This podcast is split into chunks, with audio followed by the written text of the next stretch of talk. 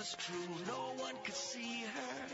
Winter haven coming into view.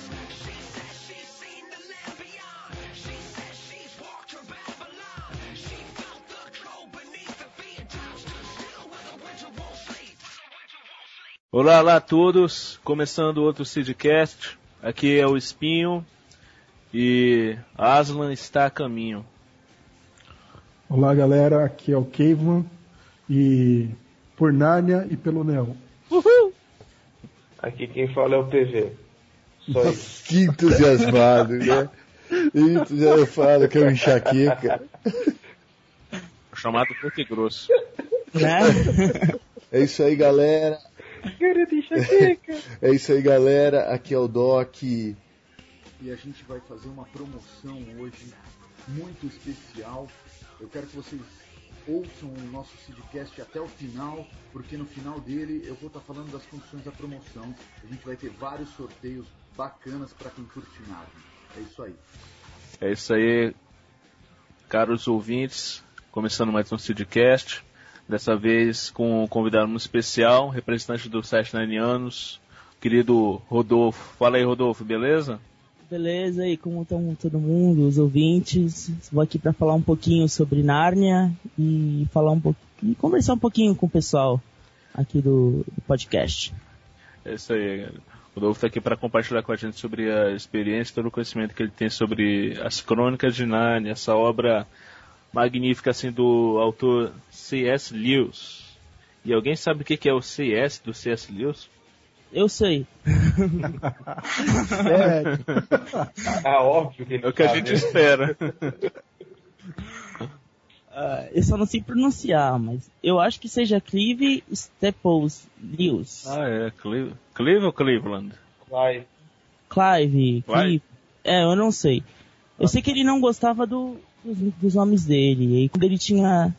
Quando ele era menor, ele virou pro espelho e falou: ah, Esse é Jack C. E depois abreviou pra Jack e ele ficou conhecido como Jack. Mas ele nunca gostou do, do nome dele. Beleza, beleza. Então antes da gente atravessar o guarda-roupa, né, pro mundo de Nárnia, vamos falar um pouco do, do Rodolfo, cara. De, de onde você é, cara? Eu sou de São Vicente, no litoral de São Paulo. Hum, E, bom, eu nasci em Santos, mas agora eu vivo em São Vicente. Mas elas são cidades vizinhas, então não tem nenhum problema sobre qual cidade é qual cidade. certo. E, uma coisa metropolitana ali, né? Isso, isso, como se fosse uma coisa só. e você tá trabalhando, estudando, o que você faz da vida? Eu faço faculdade de letras. Não me crucifiquem. Não, que isso, cara. Eu faria faculdade de letras mesmo. Então, Rodolfo, explica aí, como é que surgiu a ideia do site Narnianos? Cara, essa pergunta é bem difícil, porque assim, a gente. é, os, os fundadores é, foi eu e uma amiga minha, a Glória. Certo. E a gente era do- de um site antigo de Narnia, né, que era o Narnia Brasil. E aí, por divergências, é, eu acabei saindo do site. Uhum. E depois eu fiquei sem site nenhum, colaborando com, com o Narnia Brasil e tal. E aí eu encorajei a Glória a sair também. Não foi uma rebelião. Foi, foi uma coisa. Ah, é, foi foi uma uma co- coisa de direção, assim, porque uma ela. coisa. É, ela era muito amiga minha e a gente tinha outra visão de Nárnia, né? Que, que a gente queria explorar bem esse lado cristão de Nárnia, que até hoje a gente não conseguiu. Então a gente acabou saindo e não saindo ao mesmo tempo. E aí na época do segundo filme, do Príncipe Caspian, o filme vazou na internet. Olha que coisa interessante. E ele vazou na internet e, e saiu uma legenda do filme em espanhol. Olha. E eu e a Glorinha, a gente traduziu a legenda pro, pra, pro português. Isso era, eu creio que no dia 18 de maio, não lembro. E a gente lançou no mesmo dia e ali pela primeira vez apareceu o, o nome Narnianos. E foi daí, desde aí que a gente começou a ideia. A gente só foi abrir, eu não lembro qual a data, não me perguntem, mas foi meses depois a gente abriu o site. Só que ela já era uma ideia que estava amadurecendo há muito tempo. E começou assim, como um hobby de- desses dois amigos. Bacana. Ah, é, dá pra ver aqui que o Nanianos é bem completo, né? Você entrando aqui na página inicial, tem vários vídeos aqui do, do Peregrino da Alvorada, né? Que é o próximo filme que vai estrear. Tem os trechos da, da trilha sonora para ouvir. É, você acessando narnianos.com, temos aí os links para o universo das Crônicas de Nárnia. Bastante informação aqui, tem links para enciclopédia, enciclopédia, links para enciclopédia narniana, galeria de fotos, curiosidades, tem perguntas frequentes, TV Nárnia. Temos também é, material aqui sobre os livros, sobre os filmes e material extra, olha só. Tem o, o fórum também, que é bem interessante. Tem um fórum aí, se quiser trocar Ah, isso é ideia legal. com galera que, que é fã, que acompanha aí. Aliás, boa parte da- do- do- das informações aqui tá mais publicada no fórum, né? Uhum. Excelente. Olha, vocês visitam um fórum, que legal. Hum, Rodolfo. Eu? é, tá me ouvindo? Me explica uma Sim. coisa, como que, como que rola mais. é, você falou que você acabou divergindo do pessoal do site antigo porque vocês queriam explorar um pouco mais o universo cristão de Nárnia. É, Certo. como, que, como que isso pode ser feito hoje? Atra- assim, pelo Narnianos, o que seria explorado mais ou menos? Então, é, a gente agora está com uma sessão de estudos sobre os livros, que tá bem interessante, que é feito por um amigão meu, que é o Douglas.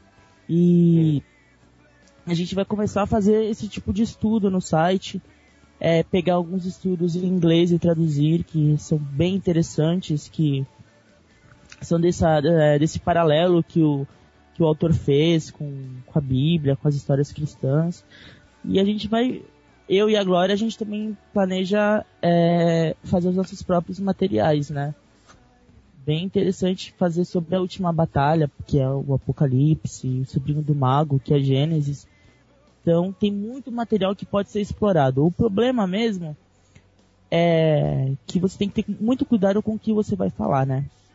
Porque é, tem algumas crenças do autor que, que tem que ser levado em conta tem algumas coisas, por exemplo, ele diz no livro dele que ele fazia orações para os mortos, mas não para salvar os mortos, mas sim porque isso traz um conforto para a alma. Então, é, são coisas que a gente tem que tomar cuidado e não colocar para não chocar as pessoas, né? Porque aqui no Brasil, Narnia é tido mais como uma coisa bem pro lado evangélico protestante. Então, tem certas coisas que a gente tem que ter É, isso é cuidado em colocar, né? E aí, Rodolfo, é, fala aí pra gente como é que é a rotina de procurar informação do, dos filmes, de colocar isso, disponibilizar isso lá no Nanianos, de fazer aqueles paralelos com os livros. Como é que funciona isso aí? Então, a gente procura muito notícia no, no chamado Deus da internet, né? Que é o Google. Então, através dele a gente vai lá, procura que nem ratinho, né? Uhum. Essas notícias, assim, coisas exclusivas que nem o site postou. E aí a gente começa a traduzir, né? Que nem louco, manda pra um, manda pra outro, traduz isso aqui. Aí se não tiver ninguém, traduz mesmo. Às vezes traduz até dois, três textos por dia, que, que não são nem, nem pequenos, né? Uhum. E aí, Ah, eu vi alguns trechos aí que o pessoal tava dando depoimento de, de como foi a gravação do, do filme e tal. E, e até uma- um, um- já faz algum tempo já, eu vi um texto que falava de uma galera que foi é, ajudar os, os diretores ah, a ter uma, uma visão de como deveria ser o, o, o Peregrino da Alvorada, né? Aí, tipo, poxa, eu vi no site isso, não tinha visto em nenhum lugar antes, né? E achei muito interessante isso de, de trazer essas informações, é, digamos, fresquinhas, assim, pra galera, né? Sim, é porque o, o pessoal, apesar da base dos fãs de Narnia aqui no Brasil ser, é, ser bem pequena, os fãs eles gostam bem de movimentação, né? Então você sempre tem que ah, se reinventar. Porque você vai ter uma coisa, no outro dia eles já querem uma outra coisa totalmente diferente. Então você tem que estar sempre se reinventando, né? E essas traduções, essas coisas novas que a gente pesquisa, a gente conseguiu muita foto que nenhum site postou da época das gravações e em contatos internacionais que a gente fez, né? Então, além disso, a gente acaba criando eh, essa troca cultural, que é bem interessante.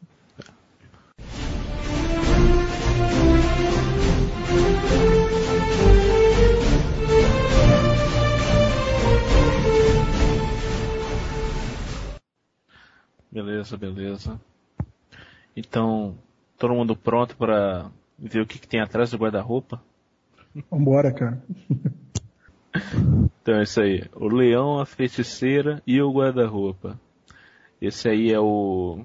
Bom, segunda ordem que eu tô vendo aqui no volume único. Seria o segundo livro das Crônicas de Nárnia. Foi o primeiro filme, né? Foi distribuído pela Disney, se não me engano. Isso. Conta a história do- dos quatro irmãos, né? Seria Pedro, ah, Susana, Edmundo e Lúcia. Eles, eu não, não tenho certeza se eles perderam os pais na, na Segunda Guerra, né? Que é no período em que ocorre a história. É, a mãe deles envia as crianças para esse professor e o pai deles, pelo que parece, ele está lutando na guerra. Então, não necessariamente ó, os pais morreram, eles perderam os pais, entendeu? Beleza. Então eles ficam com na casa desse professor e lá brincando, né? No livro, eles estavam explorando a casa, né? E ela resolveu se esconder de- dos irmãos pra dar um susto pra ela falar: Ah, a Lúcia sumiu, a Lúcia sumiu. No filme, eles acharam que, que nenhuma criança ia fazer isso, mas só na cabeça deles, porque eu fiz muito Acho que isso. todo mundo, né? É, a primeira vez que, que a, a Lúcia vai pra, pra Nárnia, ela tá brincando de esconde-esconde no filme. E, e depois, na, na segunda vez, ela vai com, com o irmão dela porque ela sai de madrugada, no meio da noite, e vai, vai pra, pra Nárnia e o irmão dela segue ela e, e acaba indo também. E a terceira vez, eles no filme, eles estão fugindo da, da governanta da casa. E aí eles estão fugindo, tem que se esconder e tal. Daqui a pouco eles entram todo mundo do guarda-roupa correndo para se esconder. E acabam caindo em Nárnia, literalmente. É, no livro é um pouquinho diferente, né? No livro, primeiro ela se esconde dos irmãos, depois ela entra com Edmundo no meio da noite, e depois, é, como a casa era muito velha e eles não podiam ficar no caminho para não mostrar que tinham crianças lá, e eles se esconderam no guarda-roupa e acabaram entrando em Nárnia. Apesar que eu acho que essas adaptações do, do, do filme, não, não, não- pelo menos eu, eu, eu primeiro é, assisti o filme e depois eu li o livro, né? É, e quando eu li o livro, assim, eu basicamente vi todas as cenas do, do filme é, iam surgindo na cabeça, assim, o tempo todo.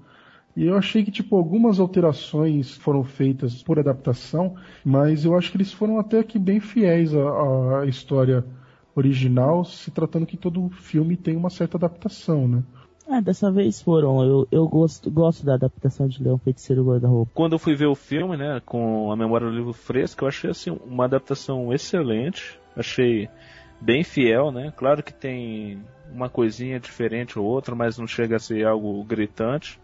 E o que mais me agradou foi a batalha do final, porque ela, é, ela só é mencionada no livro, enquanto no filme a gente tem todo o vislumbre dela acontecendo, sabe? O, cara, acho que agregou muito valor ao filme, eles terem adaptado a, a batalha, sabe? terem mostrado ela. Na verdade, se eu não me engano, no livro nem fala de é, fala da batalha, parece que ia rolar uma batalha, mas ela foi tão curta, tão curta, porque a Aslan já chegou lá e, e já acabou com tudo, que nem, nem foi aquela coisa do filme, mas pro filme eu acho que precisava, né? Porque É, é que é, é o clímax da história no filme, né, cara? É a hora que, que, que a emoção fica à flor da pele, né? Aliás, a segunda cena que, que mais me emocionou, porque a, a primeira cena, a do Aslan indo pra, pra mesa de pedra lá. Quando eu li o livro, eu me emocionei. Quando eu vi o filme, eu me emocionei Pois de é. novo, cara. Muito linda aquela, aquela cena e a comparação exatamente com o lado cristão, né, cara? Tipo, é, a representação mais óbvia mais clara impossível de, da morte de Jesus Cristo por aqueles que, tipo, não mereciam, né, cara? eu acho bem interessante que o, o Edmundo ele representa a humanidade em si, né? E ele, ele até fala assim, ah, mas ele vai morrer por minha causa. Ele fica super triste, assim. A gente vê que ele fica, caramba, né? Ele não, não merecia, ele fez tudo por mim, ainda vai morrer por minha causa quando. Sim. e aí é interessante a gente ver a Lúcia, né? Assim, a cena no filme, que tá todo mundo festejando quando a feiticeira é, abriu mão do, do Edmundo, todo mundo festejando, e aí o Aslan parece feliz e depois ele, ele abaixa a cabeça triste. E tá todo mundo festejando e ninguém percebe, presta atenção nisso. E aí a Lúcia olha pro, pro Aslan, né? Parece que eles se olham no, nos olhos e ela fica visivelmente muito triste, muito triste. Parece que ela sabia o que ia acontecer. É, eu acho, eu acho bem bacana essa alegoria toda do, do Aslan com relação a, a Jesus Cristo para quem para quem acredita na, no sacrifício de Jesus Cristo realmente é muito emocionante. Então, ele, ele fez a ideia bem assim como se fosse uma suposição. Ele disse, suponha que exista um mundo como Nárnia, suponha que lá os animais falem. Então, suponha que Cristo foi até lá. Como é que ele agiria? Como é que ele se apresentaria? E aí eu fui imaginando isso e acabei criando o, o Aslan. Tanto que no primeiro manuscrito não tinha nenhuma menção a Aslan. E aí ele, ou leões ele acabou tendo sonhos esquisitos com leões e ele percebeu que, que era um aviso que ele tinha que escrever daquele jeito. E aí nós temos o nosso clássico da literatura do jeito que, que ele é hoje. É, voltando um pouco para a história do feiticeiro, o leão, a feiticeira e o guarda-roupa, quando os irmãos Pivence chegam em Nárnia, é, eles notam que toda aquela terra está tá congelada, né? Quem está governando ali seria a feiticeira branca. Quando eles são resgatados pelos castores, eles anunciam para eles que Aslan está voltando. Eu não, não tenho a referência aqui do, do primeiro livro, né? Eu não, não li, mas eu suponho que nem sempre Nárnia foi assim, né? Então, o que, que a gente sabe sobre é, esse domínio da feiticeira branca, sobre essa ausência do Aslan e sobre a volta dele? Na verdade, no sobrinho do, do mago, ele, ele explica toda essa questão do, de como foi criado Nárnia, que nem é, o paralelo de, de Gênesis da, da Bíblia, né? O, o Aslan criou Nárnia, depois de ter criado Nárnia, ele deixou dois humanos que apareceram lá. Não vou ficar contando a história toda do livro. No final da, da história fica é, um casal de humanos ficam é, reinando em Nárnia. Só que esse casal acaba passa o tempo, o casal se vai e uma das pessoas que acabou aparecendo no mundo de Nárnia foi a feiticeira branca.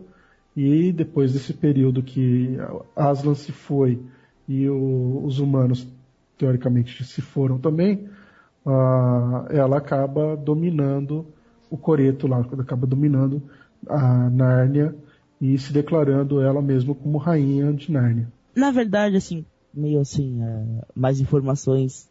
Tem, tem uma bendita árvore, que aquela árvore não deixa o, mal entrar em Nárnia, né? A árvore de conhecimento que... do bem e do mal.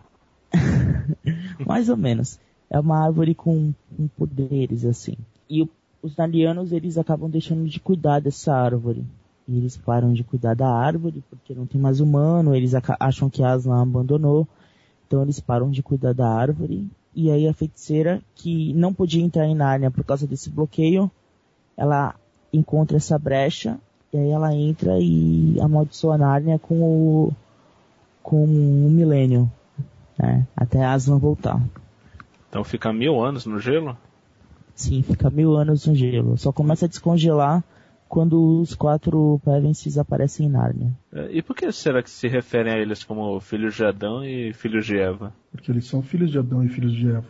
Mas é interessante, isso é interessante porque mostra que mostra bem a, a ideia de que uh, Aslan é Cristo e, e está lá nesse mundo, porque de onde que eles tirariam a a história de Adão e Eva num, num mundo que não tem a Bíblia. É verdade. É, em, nos outros livros, depois, mais para frente, é, Aslan até chega a mencionar que no, no mundo deles, no mundo do, dos humanos, eles iriam encontrar Aslan, mas ele estaria sobre outra forma. E eles encontrariam porque eles se identificariam com, com essa forma com, com Aslan. Então seria, claro, uma dica de tipo, no seu mundo eu tô lá como Jesus Cristo, no, nesse mundo eu tô aqui como o leão, aqui como Aslan. E assim, na, na série toda, há só há uma referência a, a Cristo, né? Apesar de, de tudo isso, uma, a única referência direta foi, foi na última batalha, que eles estão conversando sobre coisas importantes que aconteceram e a, a, e a Lúcia vira e diz, ah, no nosso mundo, é, a coisa mais importante dele nasceu num lugar pobre numa manjedoura. E ela iluminou todo o nosso mundo, né? E ele não fala nome de nada, mas é bem interessante que quem conhece sabe que nasceu numa manjedoura e que quem foi que iluminou o nosso mundo, né? O que é também uma referência ao sopro da vida. Agora, Uhum. tem, tem uma coisa ali, cara, que eu quero que alguém me explique. Aquele velhinho bondoso, com os presentes, Ah, é o Papai Noel mesmo? Ele é Papai Noel mesmo. E, na verdade, é como uma história para crianças, então ele é para representar que, porque logo o Túminos no começo de falar, a gente tem sempre inverno, mas nunca tem Natal. E é interessante que o Natal é o quê? É o nascimento de Jesus, né? Isso. Então a gente Uhum. tem sempre inverno, mas a feiticeira nunca deixa o Natal chegar. Quer dizer, ela nunca deixa a Aslan voltar. E aí representa o que? A chegada do Natal mesmo. Que ele até fala, Feliz Natal, quer dizer. E aí tudo muda, tudo começa a descongelar. Que ele fala, ó, o Natal chegou. Ah, é, o que que tem? Ah, então o rio vai descongelar. Quer dizer, agora as coisas voltaram ao normal e a Aslan voltou. Na verdade, foi só um pretexto para ter o presente que eles tinham que, que guardar, que é a espada, o escudo, o, o líquido curador, e, e para anunciar que o Natal estava chegando e que Aslan e Zondenburg. Hum, Ah, e, e a, a trompa também para Trompa. pedir ajuda, que, que é, é o link para pro outro livro, que é do Príncipe Caspian. Eles são chamados a partir do- da, da trompa que é tocada, né? que é a trompa da Suzana, né?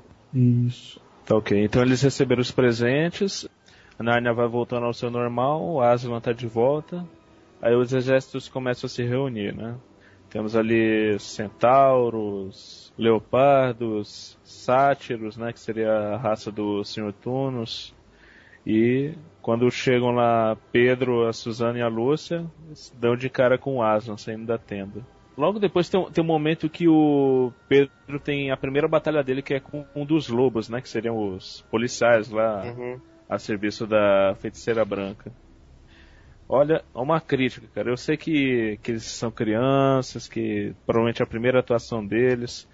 Mas, cara, se você fosse o Pedro, se você estivesse diante de um lobo, e você tivesse uma espada, você ia ficar apontando ela para ele daquele jeito tremendo? Porque eu não me conformo, cara. Ele aponta a espada pro lobo, entendeu? Esperando que ele pule em cima dela.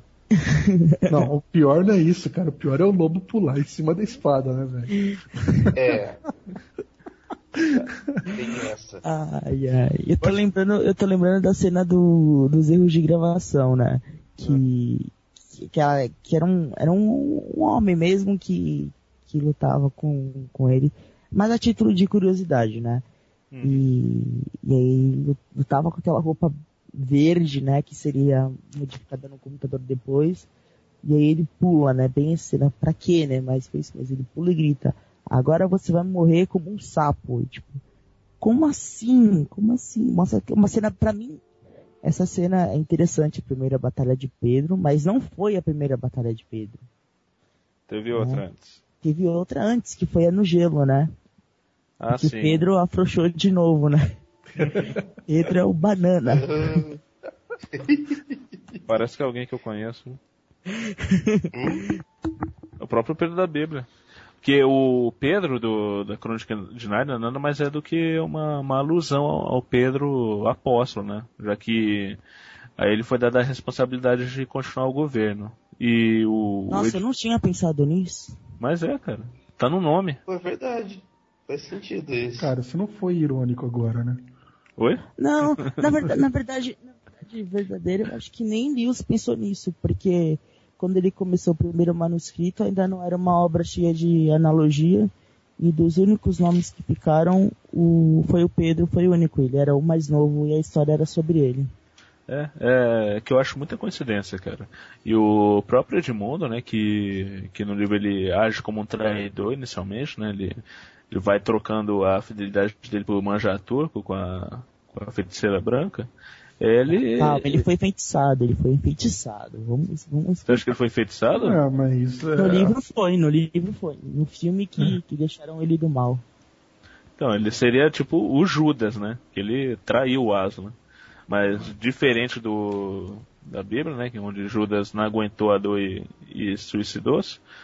O Pedro ele, ele foi perdoado pelo Aslan, né? Teve aquele papo com ele depois que ele ressuscitou e depois foi lá pra frente de batalha, foi lutar do lado do, do bem. Foi, lá- foi tipo uma redenção. E aí eu fico imaginando, né? Se Judas não tivesse se matado, você poderia ter se redimido depois, quando Jesus ressuscitou. Ah, Judas tinha profecia em cima. Era necessário que ele cometesse suicídio. É, só, só uma coisa pra imaginar, assim. Só imaginação, né? é, é bem interessante esse ponto de vista mesmo. Os caras não sabem brincar, cara. A gente fala de imaginação, o outro já vem com teologia em cima já. É, Ah, coisa. É, Depois que a feiticeira branca matou o Aslan, né? Sacrificou ele, ela cortou, né, a, a juba dele e usou, né, com como se fosse uma Mesharp.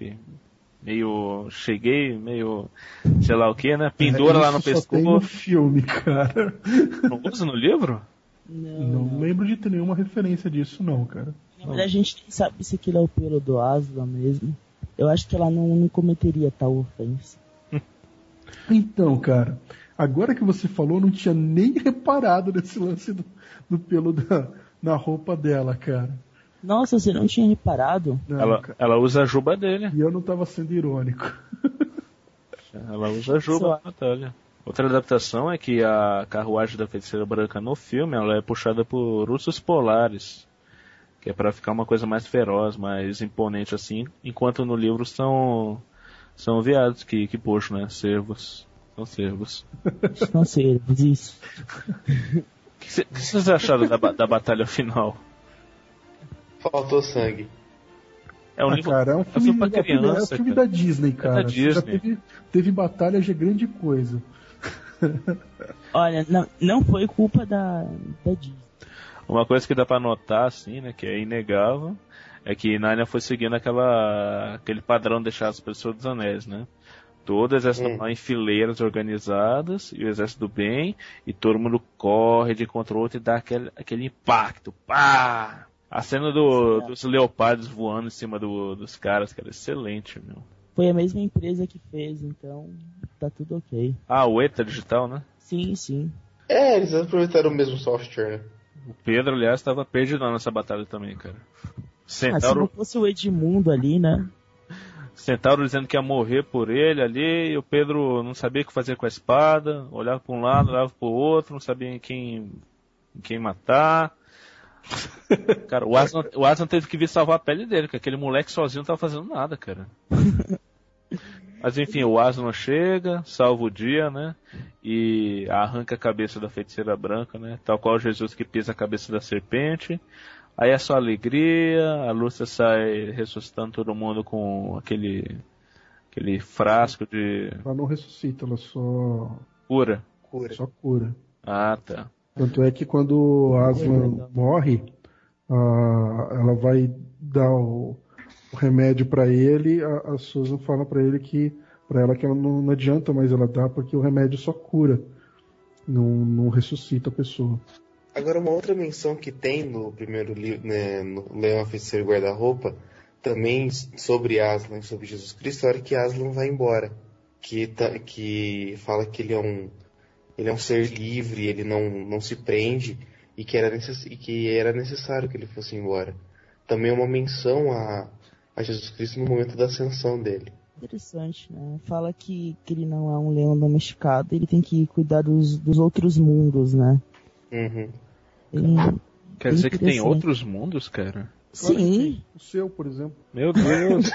é uma menção clara à nossa terrinha aqui, né? A gente que não entrou pelo guarda-roupa, a gente também tem o Aslan aqui pra nos guiar. cara, pensa num ser onipresente. Eu tô pensando no leão, cara.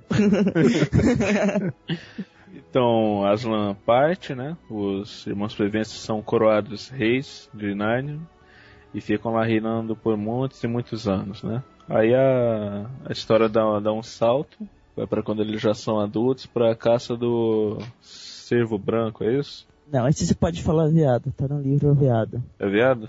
É, no livro tá veado mesmo. Vão pra caça do veado branco, Lúcia se depara com o luminário. O lampião. Lamppost. Aí eles vão atravessando os pinheiros, de repente tem uns casacos lá, aí eles caem pelo armário e são crianças de novo. Nossa, você usou uma expressão boa. Caem pelo armário.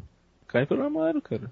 É da mesma Porque- forma como eles caem em Nárnia quando eles. Não, entram. sim, sim, é porque geralmente o pessoal faz a piadinha, né? Ah, saiu do armário. E eu nunca tinha ouvido a, a expressão caíram do armário. Ah, ah. Uma boa maneira de evitar a piadinha. Eu também. Com certeza.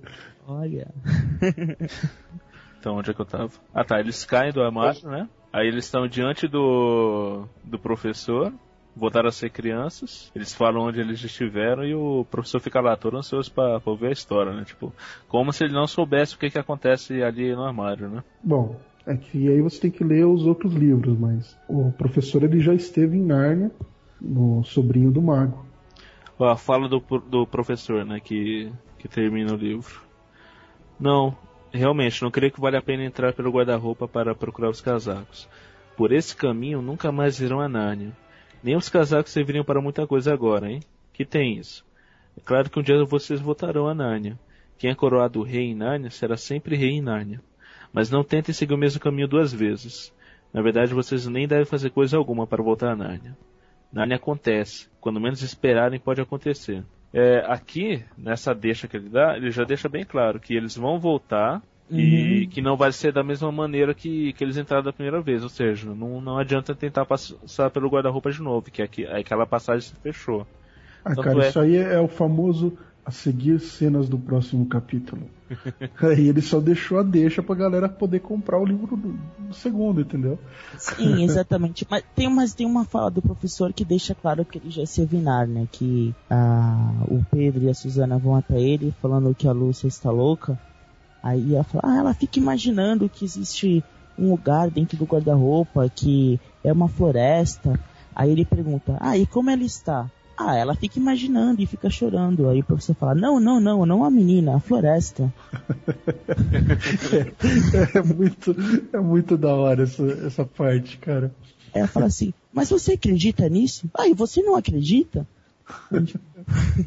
Como se fosse a coisa mais óbvia do mundo, né? Você entrar no guarda-roupa e cair no outro mundo. Aí, aí ele explica né, daquele jeito, ora, se ela nunca mente, e se vocês veem que ela está em perfeita condição, e se o outro mente está falando que ela está mentindo, quem está falando a verdade? Aí fala, ah, a menina, aí fala assim,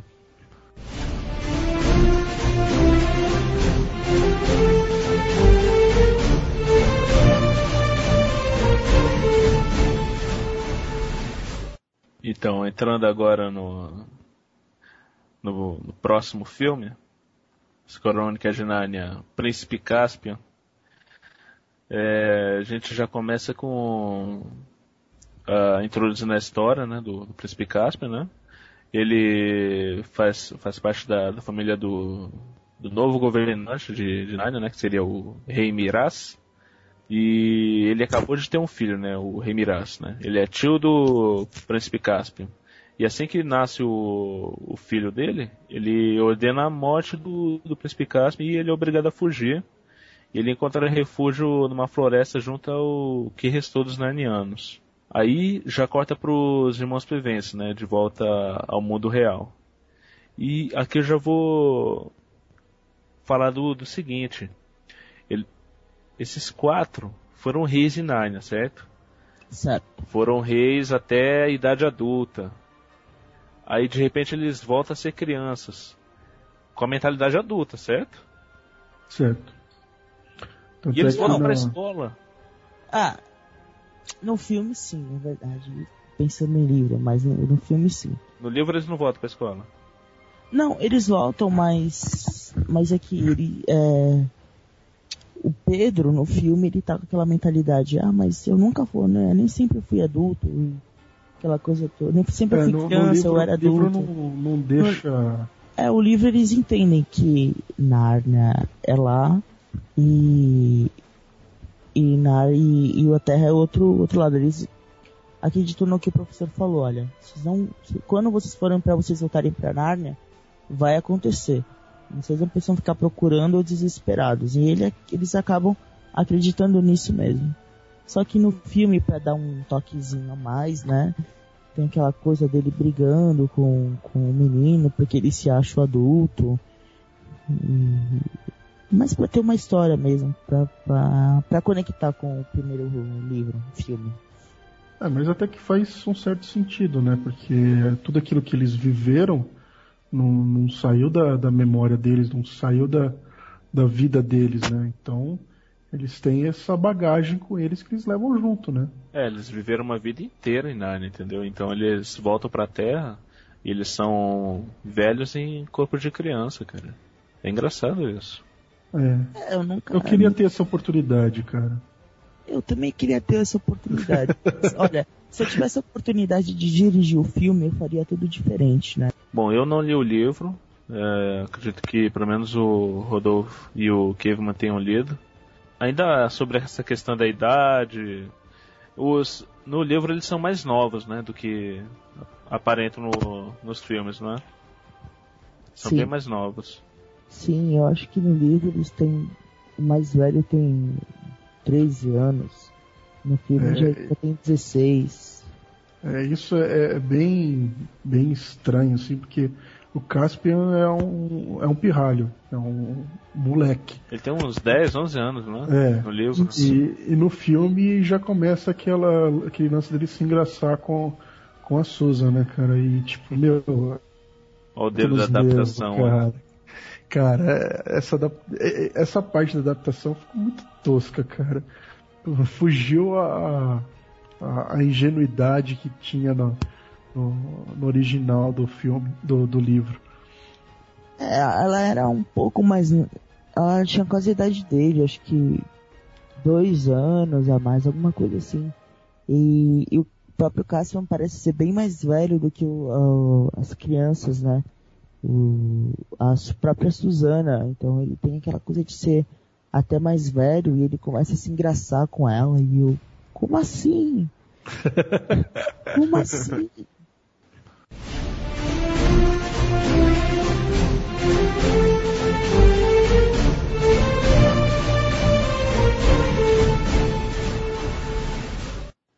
É, tem que ver que tanto as Crônicas de Nárnia quanto o Hobbit, né, foram é, histórias que eram voltadas para as crianças, né? No caso, para os filhos, do, tanto do C.S. Lewis quanto do, do Tolkien, né? Eram histórias que eles contavam para os filhos. Mas C.S. Lewis não tinha filho. Não? Não. Então por que, que ele contava essas histórias? Aí é que tá. É, quatro meninas foram para casa dele quando estava na época da guerra. E, e aí, para ele entreter as crianças, ele acabou escrevendo uma história de quatro crianças que iam para casa de um velho professor. E, e, lá nessa casa deles eles tinham aventuras. E ninguém sabe quais são essas aventuras porque o manuscrito se perdeu. Hum. Porém, sabe-se que, como eu falei, os nomes dessas crianças, Anne, Rose, Peter e mais alguma outra. Oh, Pedro. Esses, o Pedro ficou, né? e não tinha nenhuma menção a Aslan ou coisa parecida, né? Depois de um tempo amadurecendo a ideia, ele acabou tendo essa ideia do, do, do Aslan que a gente conhece e tal. Então, voltando para Príncipe Caspian, né? É, que a gente sabe sobre a história, logo já vendo o trailer, né? É que 1300 anos se passaram em Nárnia, desde a última vez que, que os irmãos viventes estiveram lá. É, dessa vez eles não, não voltam pelo guarda-roupa, né? Eles estão na estação de metrô, e o metrô vai passando, vai tudo tremendo, as paredes vão descascando e de repente estão numa caverna diante de uma praia, ali em Nárnia. Eles vão andando por lá e encontram o, o castelo onde eles reinaram, né? Que é Cair Paravel, é isso? Isso. Cair Paravel, eles encontram as ruínas de Cair Paravel. É, outro nominho lindo, por sinal, né? Contra o castelo em ruínas, cara. Eles descobrem que ele foi atacado e destruído há muitos anos por um grupo de humanos que, que chegou a Nárnia, são conhecidos como Telmarinos. Isso. Né? Parece que são piratas, né? Que acabaram se perdendo no mar e acabaram chegando a Narnia de alguma forma. É, não demora muito para eles encontrarem um dos Narnianos, né? Um, um anão, não lembro o nome dele, que estava para ser afogado por dois telmarinos. Eu também não lembro, só chamou ele de MCA, nosso cara amiguinho. que é, ele foi chamado assim no livro todo, no livro todo, mas no filme só teve uma menção a isso, né? Eles falam, ah, o nosso cara amiguinho. Mas se eu não me engano é o, é o Trupiquim. É o Trupiquim, é o única É briga que ele, ele, a única briga que ele virou do mal.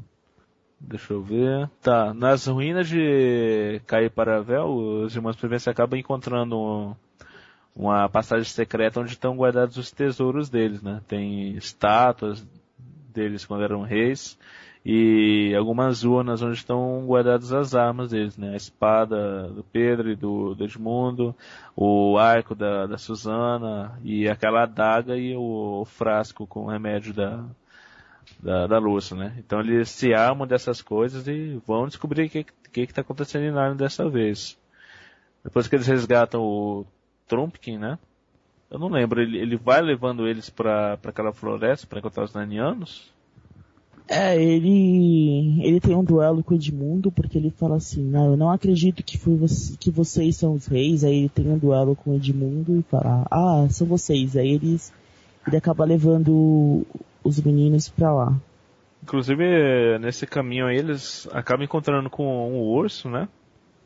Um urso selvagem, né? A Lúcia tenta conversar com ele, mas ele não quer nem saber de papo. Ele age como um urso mesmo do nosso mundo e tenta atacar ela. Tanto é que a, a Suzana acaba matando ele. Então, nesse Uhum. tempo que... É porque eles acabaram perdendo o hábito, né? E voltaram a ser selvagens. Na verdade é o seguinte, desde a da, da criação de, de Nárnia, existiam os animais normais, é, selvagens, e os animais falantes. né? Então, o, o que foi acontecendo é que os, os falantes foram, foram diminuindo de número e foi tendo só os selvagens e aqueles que eram falantes acabaram também se tornando mais selvagens depois. Na verdade, é todo um, um processo que vai, vai acontecendo. Acho que até o, o último livro é, ainda tem, tem bastante disso acontecendo. Tá, é... Depois disso, o que que acontece, cara? Eu tô realmente perdido quanto a essa segunda história. Então, aí eles encontram os Narnianos e o Pedro tem uma desavença com o Caspian, porque o Caspian fala, é, foi você que abandonou Nárnia. E, e aí ele fala, é, mas você não tem direito porque seu tio é um ladrão. E eles começam a brigar e eles resolvem fazer um pacto de paz. E aí o Nika Brick... O que, aquilo, que, aquilo que acontece no, no filme, cara, deles voltarem pro castelo, velho? Então, vou chegar lá. Olha só que legal. Aí eles eles vão, vão conversar e aí o Nika Brick fala, olha, eu tenho alguém que pode ajudar vocês. Ah, quem foi? É. Foi alguém que, que conseguiu afastar até Aslan. E aí a doida da feiticeira branca aparece de novo, que, enfim, prefiro não comentar sobre isso. Que também não uma- tem no livro. É, foi uma adaptação além. Fala assim, a gente podia chamar a feiticeira branca. Ah, Pera não, aí. você tá louco? Peraí, peraí, peraí. Quer dizer que toda aquela sequência lá que aparece, aquela franga bizarra, com o cetro da feiticeira branca e aquele lobo do inferno que promete rasgar todo mundo que aparece na frente. Você Cara. tá dizendo que isso não acontece no livro? Não. Exato. Como, como procede? Como lidar? Como faz? Não, simplesmente não tem, cara. Não tem aquilo. Mas ficou tão legal no filme, cara. Ah, ficou tão legal, cara. Eu não acredito que não tem isso no livro. Eu não vou levar. Não, é simplesmente assim, é. A gente podia chamar a feiticeira branca.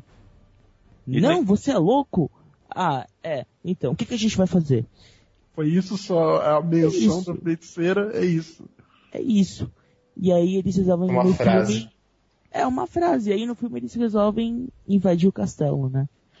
Peraí, então dá a entender que havia um meio de convocar a feiticeira branca de volta. Isso fica Havia, subentendido. né? Havia um meio de trazê-la de volta, mas quem ia trazer a doida de volta? Poxa. Só ga- aquele galo do inferno lá. Eu não sou É. louco de trazer ela de volta, né? Vocês seriam loucos de trazer o demônio de volta? Tô fora aí. É, isso aí foi, inclusive, é uma adaptação paralela com a tentação, né? Tipo, é, o, o Nika Break ele leva o, o Caspian a isso, né? A tentar convocar a feiticeira branca de volta. E aí, isso aí é um teste de fé, né? Pra quem, pra quem que ele vai correr nessa hora de desespero? Ele vai, ele vai ter É o fé. Pedro, né? O Pedro foi lá tentado. Doido da feiticeira branca. E É, e o interessante é que o, foi o Edmundo que quebrou ali a parede de gelo, né? Acabou com Não. aquela graça. Foi a redenção dele, cara. Pulando pro, pro príncipe, pro, pra viagem do peregrino da alvorada, ele cai de novo nesse lance da, da feiticeira branca, que ela ressurge todo o filme, aparece essa doida de novo lá. Então, cara, eu tô achando que isso é contrato, velho. Fizeram um contrato com a dona, que ela ia aparecer nos próximos cinco filmes, e os caras não fazem ideia de como botar de tucuja no filme e falam, não, ela vai, vai ser chamada agora. Não, assim, Não, no- na pô. cadeira Não, de ela é prata. produtora do negócio. não, na cadeira de prata já estão falando. Pra quem não sabe, na cadeira de prata tem Olha, uma. spoiler. É, Peraí, ela não tá no livro também? também não. Como Olha assim, mano? Não, ela não. Ela, ela morre na, no Leão Feiticeiro Guarda-Roupa. né? Ela morreu de vez. Morreu, morreu, Aslan- ela morreu. O Aslan matou ela. E aí, só que aí no, no, no próximo filme, a cadeira de prata, se tiver, eles já falaram que va- vai ter duas feiticeiras. Duas? Feiticeira branca, que morreu e reviveu agora, né? E a feiticeira verde, que é a original do livro. Mas isso tem no livro? A feiticeira verde tem, a feiticeira branca não. Ah! Cara, não dá, cara. Como é Hollywood, cara- Hollywood é uma ilusão, cara. Ainda bem que nós temos o- os filmes da, da BBC que são mais fiéis ao- aos livros, inclusive em diálogos. Ah, eu eu, nunca, nunca vi o- o- os vídeos da BBC, cara. eu vi para alugar na locadora, cara. Eu tinha todos lá, São mas eu não tive coragem. São muito bons, recomendo. Vocês vão gostar. Ó, só porque você tá recomendando, eu vou experimentar, cara. Ó, mas não é uma superprodução hollywoodiana, tá? Não espere coisas É, claro que bem não, né? feitas, né? Ah. Falando na, na BBC, o gurizinho, que, o, o anãozinho que fez o Nika Brick, ele também participou da, da edição da BBC, fazendo o Hip Chip no, no Príncipe Caspian e a Viagem do Peregrino da Alvorada e mais um outro anão na cadeira de prata, né? Dizer, Aliás, ele já, já tá acostumado com Nárnia, né? Aliás, é, aproveitando de falar do, do Hip Chip, é, cara, é, é um personagem que eu me apaixonei desde a primeira vez que ele aparece, cara. Eu achei muito da hora esse cara, velho. Ele é muito bom, né, velho? É muito da hora. Ele, ele foi fiel ao livro, a adaptação dele? Foi, foi. Eu acho que podiam ter explorado mais, cara. Eu acho que a, a personalidade e, e, e a- a- as cenas que ele aparece tem tudo a ver com, com, com o original do livro. Mas eu acho que ele podia ter aparecido mais vezes do que só o que ele apareceu no, no filme. Podia fazer um filme só dele, né? Oh, podia, cara. Ia ser completamente apócrifo, mas podia. Olha, não, não falem isso que eu sou totalmente xiita aqui. Imagina, imaginem como eu fiquei no, no Príncipe Casper, né? Eu xinguei todo mundo de tudo quanto qualquer nome enquanto tava no cinema. Mas eu também consegui chorar, tá? Não foi de todo mal, porque eu chorei que nem uma criancinha naquele filme. Fiquei chorando por uma hora seguida depois do final. Não tem noção de, de como eu fiquei, né? Enfim. Enfim, voltando. Olha, temos um fã autêntico aqui, viu? Bom, voltando, o que que a gente falava? É, tá, o Caspian, o Pedro encontrou com o Caspian, eles tiveram uma pequena desavença, fizeram um acordo de paz, é, pensaram em convocar a feiticeira branca, mas descartaram a ideia, né? É, Invadiram o castelo, que não tá no livro.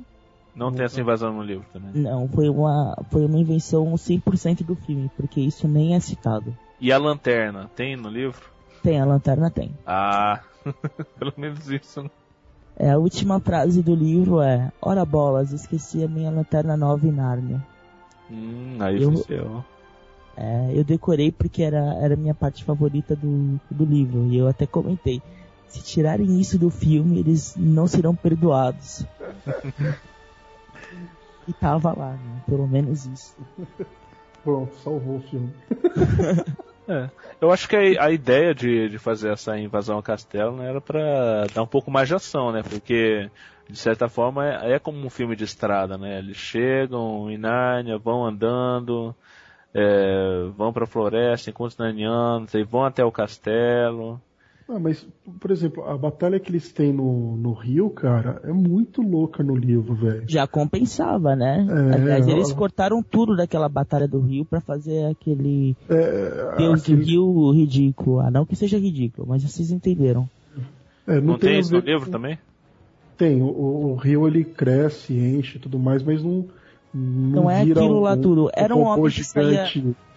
Um homem normal que saía do livro, que ele era coberto de planta e ele pegava a ponte com a mão e quebrava. Não é tudo aquilo do filme, não. Era um homem normal. Ah, no filme eles sempre engrandecem a coisa, deixam uma coisa mais épica. É assim mesmo. É, mas, tipo, eu acho. Também não tinha o beijo. É, não tinha um beijo. É, Agora, uma, uma, cena que eu achei muito legal no, no filme, e que quando eu, eu li o livro e fiquei sabendo que ia ter o filme, eu fiquei pensando assim, cara, mas como é que eles vão fazer isso agora que já foi o Senhor dos Anéis, né, cara? É a batalha que a- a- as árvores começam a lutar com eles, com, contra. A, lutar contra o, o pessoal do, do Miraz, né? Eu, a partir do momento que eu vi os Ents lutando, cara, eu só conseguia imaginar a árvore lutando daquela, daquele jeito, tipo, árvores bípedes, Barbárvore. é, árvores bípedes caminhando e tacando coisas na, na- na- no- nos outros. Mas, tipo, Eu lembro dessa parte do filme. Eu não, não, não li os livros, mas eu vi todos os filmes. É parecido, cara, é mais ou menos assim. mas aí bem na, hora que, parecido. na hora que vê aquela cena que, que a- as árvores começam a lutar com galhos e raízes que saem de tudo quanto é canto, cara, eu falei, muito Cara, criativo, que cara. genial foi aquilo, Foi cara. muito fera, cara. Foi muito bom, criativo. muito legal. Muito criativo mesmo. Cara, adorei, cara, as raízes. É a, a hora que ação. a árvore cai, que, que faz a, o rosto da árvore caindo, é, forma um rosto na, na folhagem. Ficou muito show, velho. Ficou fora do normal. A gente tava imaginando É, realmente uma saiu- árvore que saia, andando. Saiu Foi do, do, do estereótipo, cara. Foi Até porque bom. tem os, os espíritos da- das árvores que são as. Eu acho que são míriades. as dríades. Dríades. Dríades, isso. E, e elas eram folhas, é, plantas, né, assim, que elas- o vento fazia as formas delas. E foi bem interessante, assim, que eu nunca imaginei isso no livro, né. Então eles. Tem, tem um lado bom do filme, vai, não vamos desmerecer o filme 100%, ainda tem coisas boas nele. Não, o filme foi excelente, eu achei melhor que o primeiro.